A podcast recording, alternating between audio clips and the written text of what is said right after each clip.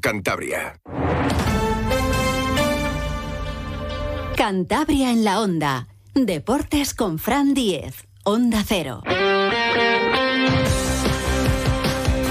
Saludos, tiempo ya para la información deportiva en un martes especial y no por Halloween ni nada de eso, sino que es que es día de previas, previas de partidos. Mañana ese Zamora Racing de Copa, tampoco nos olvidamos del Cayón que juega en tierras madrileñas ante el Ursaria y previa también de baloncesto, que el grupo Alega viaja hasta Alicante para enfrentarse a un equipo que está bajo en la clasificación, pero que hace nada estaba militando en la CB y no va a ser un rival nada fácil. El Racing, que va a salir mañana a las ocho y media de la mañana, con destino a Zamora, para jugar a las cinco y media en el Ruta de La Plata. No entra en convocatoria Germán Sánchez, el central gaditano, veterano, que tiene descanso copero es normal, porque lleva a Juan Gutiérrez, el central de comillas, que todavía no ha debutado.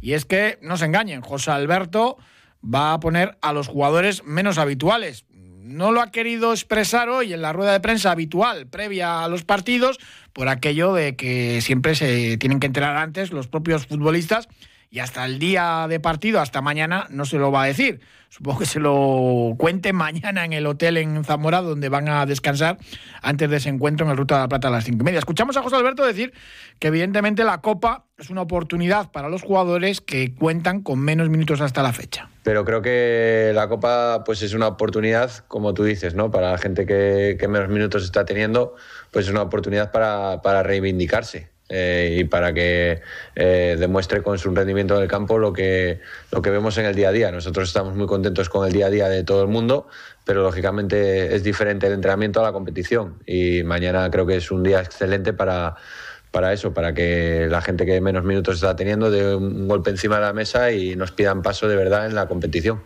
al final se está animando bastante aficionado del Racing para presenciar ese partido en tierras eh, zamoranas y de hecho el club castellano ha tenido que habilitar otra zona especial eh, para la afición visitante. Enviaron 300 entradas a Santander.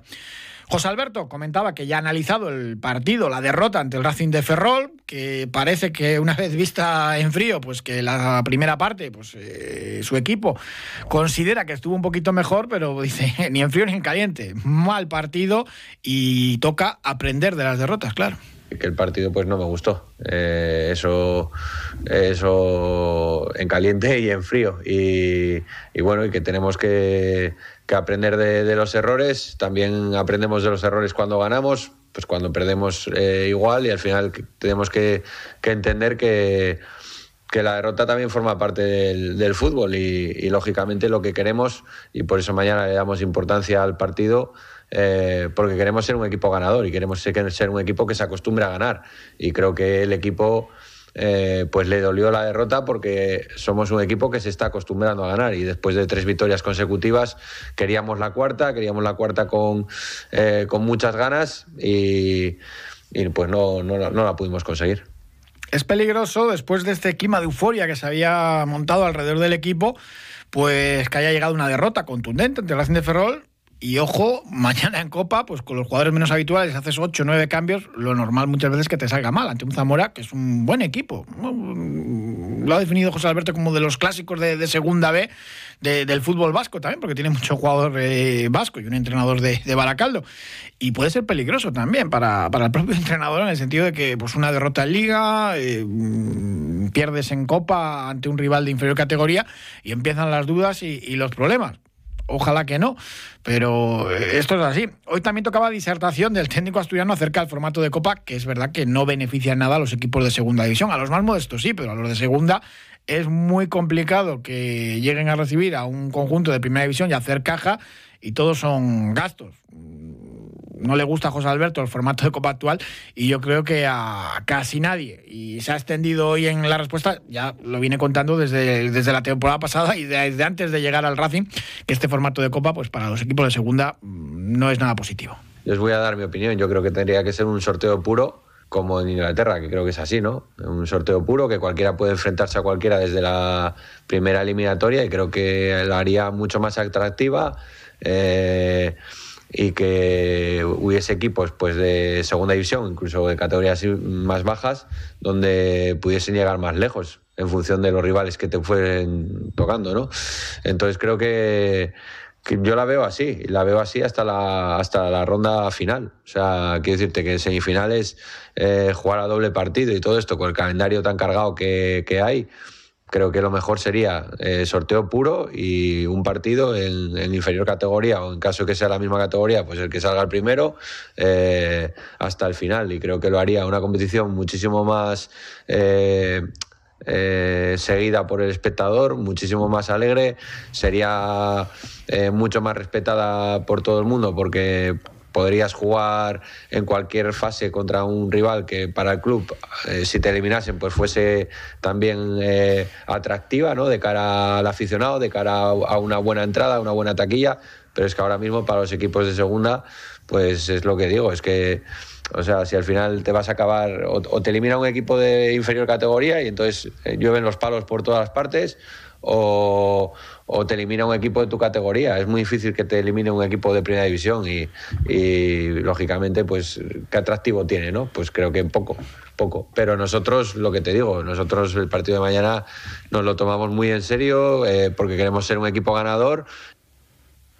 Un equipo ganador y no va a ser fácil superar a este Zamora, que batió un récord nacional en inicio de temporada. Seis partidos ganados y sin encajar un gol no lo había conseguido nadie en ninguna categoría nacional.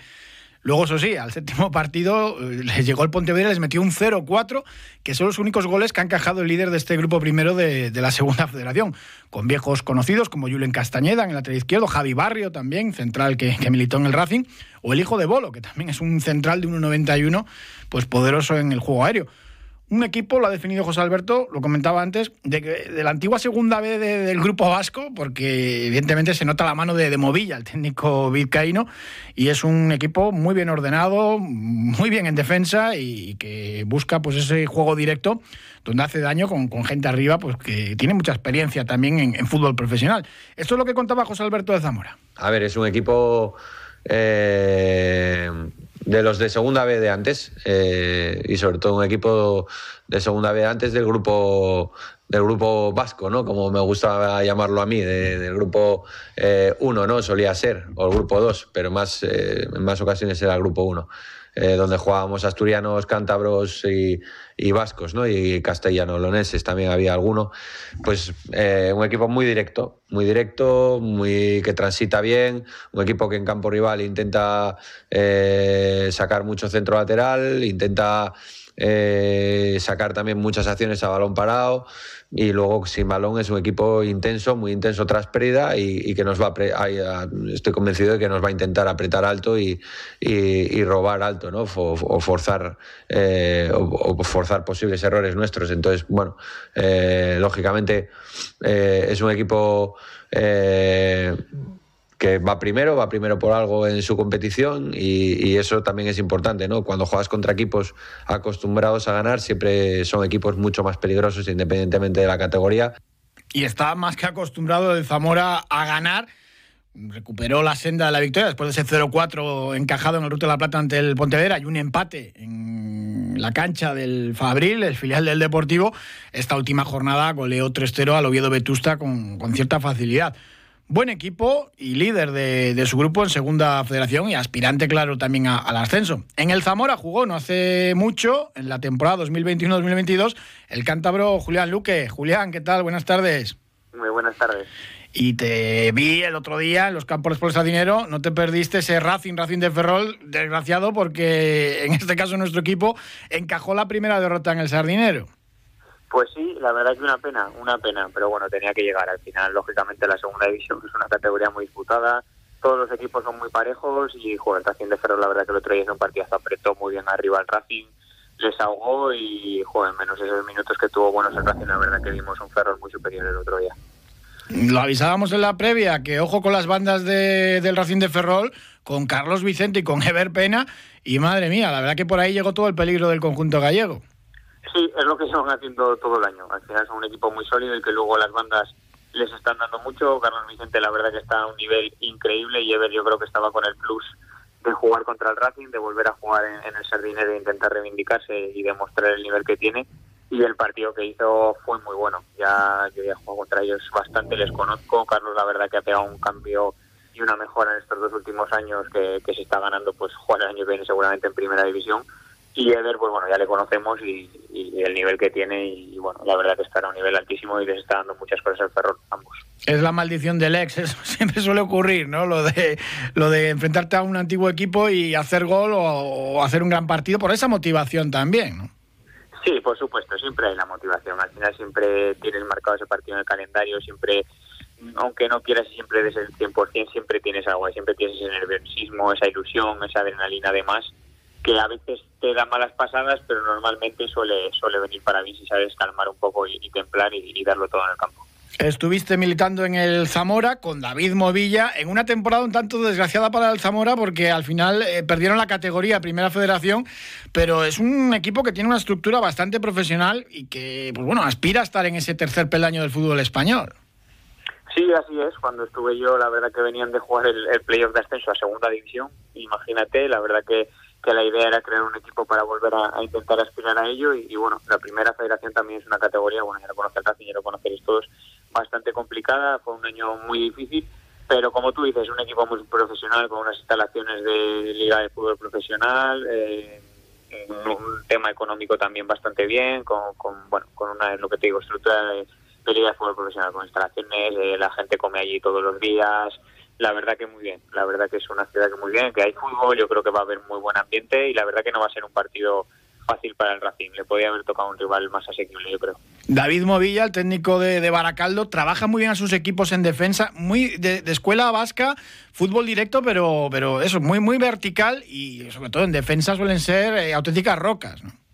Sí, yo creo que es la mayor virtud de, Movilla es esa, el, cómo estudiar al rival, el, ser capaz de, de buscar sus fortalezas y debilidades, intentar, pues bueno, que, esas fortalezas del rival pues no se hagan brillar ese partido. Yo creo que es su, vamos, lo que más pone hincapié cada domingo, cada, cada semana es en eso. Y luego su principal objetivo es mantener la portería cero e intentar después con, con la calidad y, con las individualidades intentar sacar el partido adelante. El domingo estuvo David Movilla y en la grada de, los campos de Dinero eh, tomando notas, claro, es, es normal. Sí, al final lógicamente es normal, es, es una persona que le gusta ver mucho, eh, tengo el recuerdo, le gusta ver muchos partidos en directo porque siempre decía que, que bueno, se veía algo diferente, sobre todo lo que transmitía el equipo rival, eh, diferente a lo que se ve en el vídeo y aunque bueno, realmente el Racing seguramente la alineación sea muy, muy, muy diferente a lo que se vio, siempre esa idea principal de lo que tiene el, equipo eres capaz de verlo y, lógicamente siempre si puedes verlo en directo siempre va a ser mejor que verlo en vídeo. ¿Te queda algún amigo ahí en el vestuario del Zamora? Quedan todavía algunos jugadores de, la temporada en la que estuviste tú, que tampoco ha sido hace tanto. Lo que pasa que ahora en este tipo de, fútbol, en estas categorías, bueno, ya en cualquiera cambian tanto las plantillas que, es a veces difícil. ¿Sí, Julián? Parece que hemos perdido por ahí a Julián Luque. Creo, creo que quedaba por ahí eh, Carlos Ramos y algún, algún mítico más del Zamora que llevan ya algunos años y, es lo habitual, ¿no? Que, pues varíen tanto los, los, jugadores de una temporada para otra. De hecho, el Zamora ha hecho 16 fichajes este verano y ha subido también a un jugador de fila, con lo cual son 17 caras nuevas, ¿no? pues Julen Castañeda llegó de, la cultural leonesa y ha habido, pues bueno, pues eh, cantidad y cantidad de, fichajes, ¿no? Ya hemos recuperado por ahí a Julián Luque. Eh, te preguntaba por, por algún compañero que quede de, tu temporada. varían tanto las plantillas de una campaña a otra. 16 fichajes más un jugador que ha subido al filial es lo que ha incorporado este, este Zamora. Pero alguno queda, ¿no? Creo que Carlos Ramos y alguno más coincidiste con él. Sí, sí, sí. Justamente ahí en el Zamora coincidido con dos o tres jugadores, con, con Dani Hernández, con Carlos Ramos y, y Juanan, que son los tres que suelen jugar en medio campo habitualmente, o, aunque Movilla es de los que varían mucho. Y luego, bueno, también tengo otros compañeros de, otros sitios con los que he jugado, como Julen Castañeda, por ejemplo, que, ha jugado también en el Racing.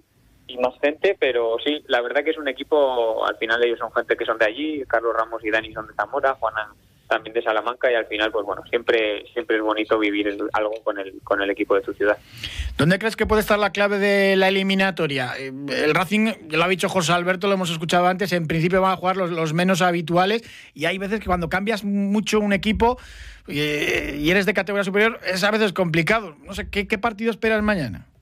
Sí, bueno, lo he vivido en, ambos, en ambos sitios, cuando, cuando he estado en el equipo fuerte y cuando he estado en el equipo débil. Yo creo que para el Racing lógicamente lo ideal sería meter un gol pronto, que al final eso hace mucho eh, de cara al rival. Cuando un equipo es, eh, es, teóricamente inferior, si ya se te ponen por delante, la verdad que toda esa adrenalina, toda esa ilusión, todas esas ganas bajan.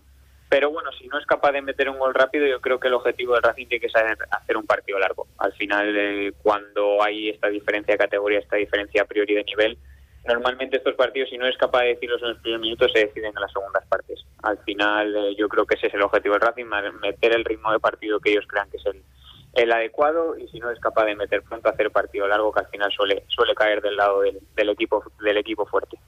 Y si no prórroga y penaltis no ahí está ahí está. Bueno estás viendo mucho fútbol ahora que has tenido que colgar las botas o no Sí, las, sí que es verdad que las primeras semanas eh, se me hacía duro, se echaba tanto de menos que casi verlo me, entraba más todavía la nostalgia y se me, se me hacía duro, pero sí, últimamente ya estoy viendo mucho fútbol, sobre todo Primera Federación y Segunda División empapándome un poco de todo porque nunca se sabe en el futuro qué, tocará. Quiero seguir ligado al fútbol y, ya estoy otra vez ahí, puesto con ganas. Pues Julián Luque, muchísimas gracias y otro día te volvemos a llamar para hablar de, del Racing. Muy bien, un placer. Un abrazo.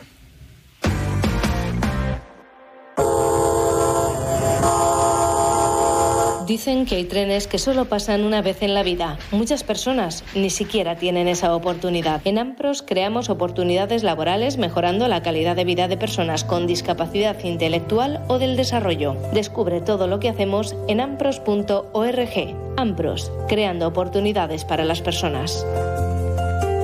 El monasterio de Santo Toribio de Liébana acoge el pedazo de Lignum Crucis más grande que se conserva en el mundo.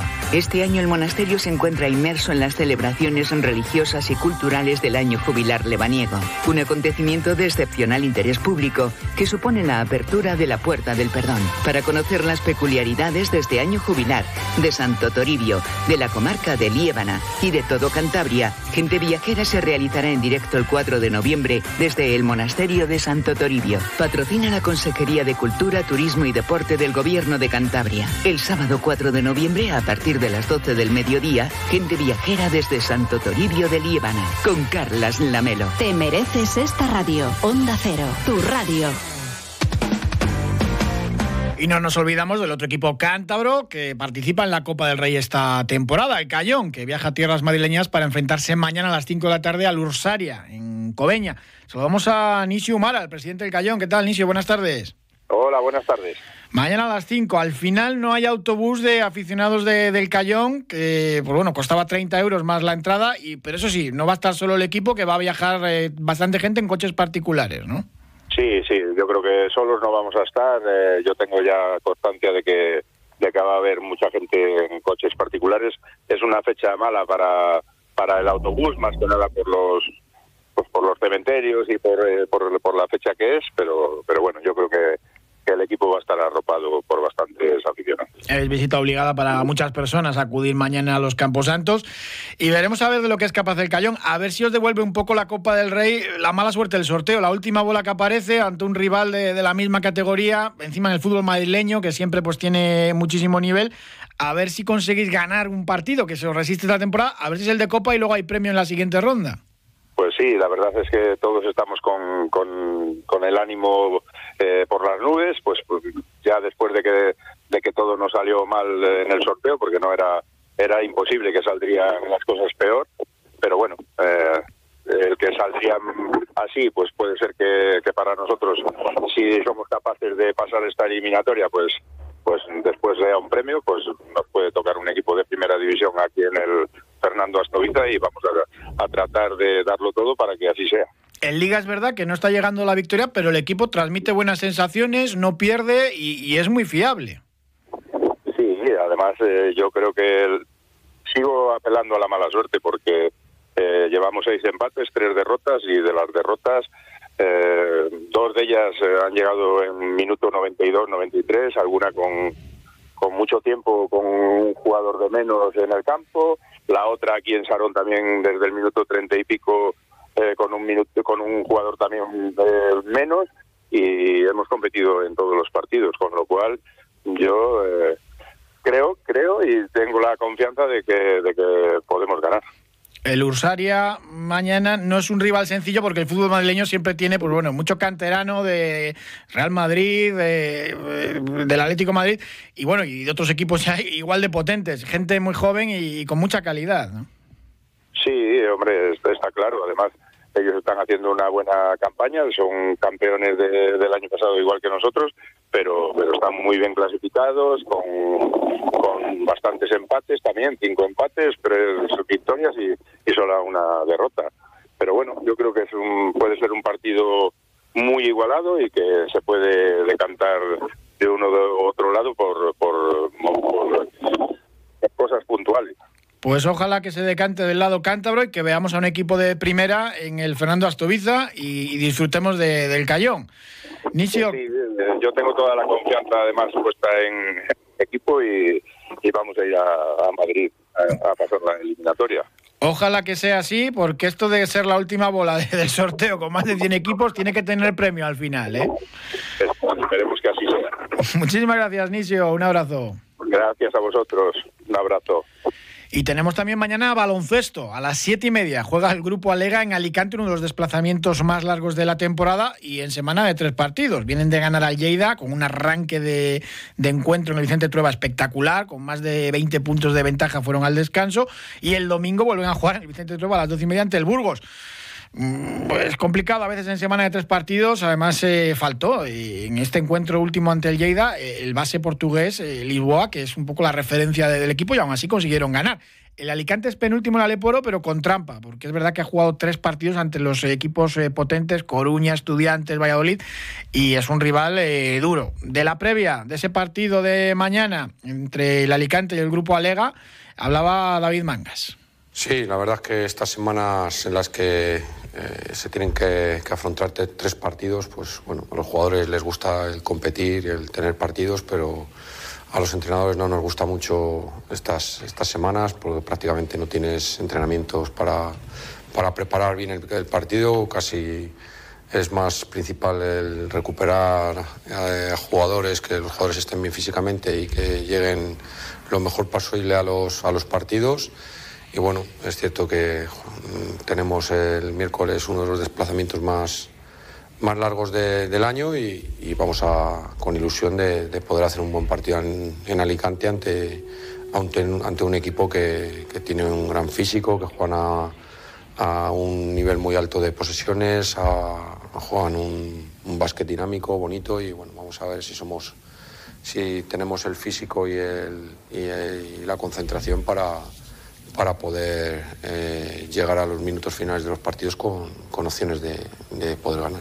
Mañana ese partido a las siete y media, Alicante Grupo Alega, y el domingo a las doce y media, el Grupo Alega en casa en el Vicente Trueba ante el Burgos, otro equipo potente, hasta hace nada también en, ACB. Y hoy hubiésemos tenido boxeo en Laval, en Francia, con un título europeo en juego, el de John Míguez, el castreño, ante Jordi el Gitano Weiss. Recuerden que en abril de, este año hubo enfrentamiento, que quedó la pelea en empate, que no hubo control antidoping del francés y que fue una auténtica encerrona. Incluso eh, toda la gente y el propio boxeador eh, castreño pasaron hasta miedo allí ante pues bueno, la afición de, Jordi el Gitano Weiss.